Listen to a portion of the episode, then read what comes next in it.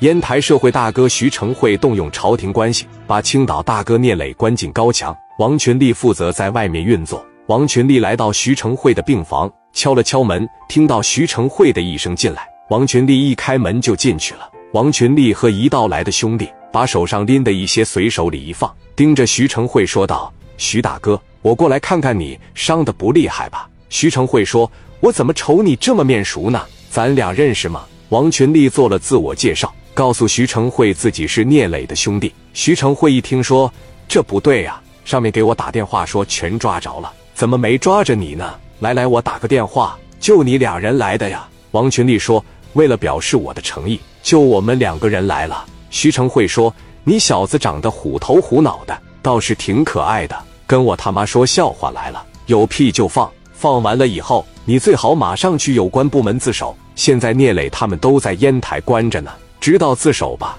争取个宽大处理。”王群力说：“徐老大。”这个事你就不想谈谈吗？打来打去不就是因为钱吗？徐成会说：“因为钱，因为钱，你就说对了。提几个破苹果过来见我，能靠钱解决，你就给我整两箱牛奶。”王群力强颜欢笑，走到徐成会跟前，把包包一打开，说：“这是五十万，你拿着花。我一时之间只能凑到这么多了，希望你能高抬贵手啊，不要再整我磊哥了，也不要再折腾他了，好不好？出来以后我再给你拿。”徐成会说：“害怕了，早干啥去了？在来之前是不是给青岛所有的阿婶都打过招呼了？没一个人敢管吧？老子要的就是这个效果。你刚才说这是多少米？”王群力说：“五十万。”徐成会站了起来，把门一打开，把苹果和牛奶往门外一扔，说道：“你觉得我就值五十万？你也太不拿我当回事了！给我拿来五十万，你咋想的？聂磊跟我还要去二百万。”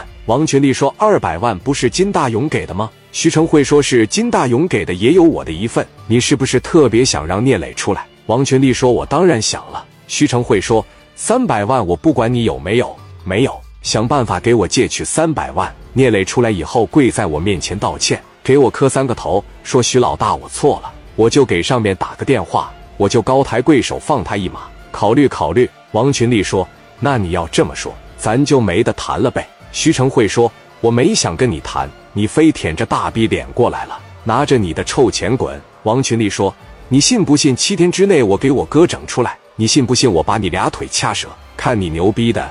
你知道聂磊现在在哪关着呢吗？在烟台呢。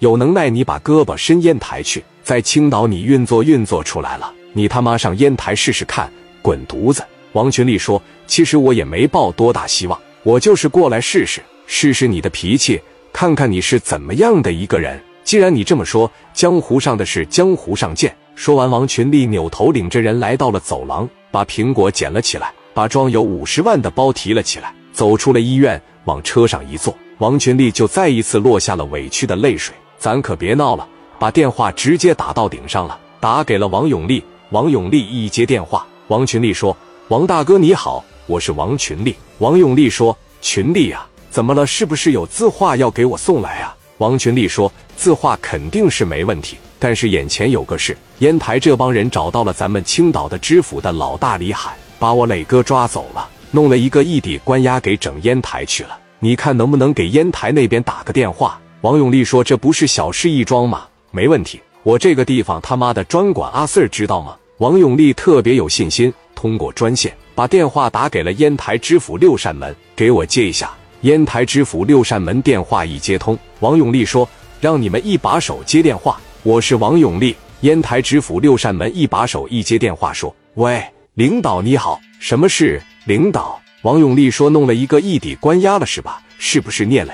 确实是有个叫聂磊的，他在烟台做过事情。我们现在正在梳理经过。”王永利说：“放了吧，放还是真放不了。”王永利说：“我说话不好使吗？”你是觉得你这个一把手干的时间长了，有点没意思了是吧？你也别怪我说话难听，我也不是故意的。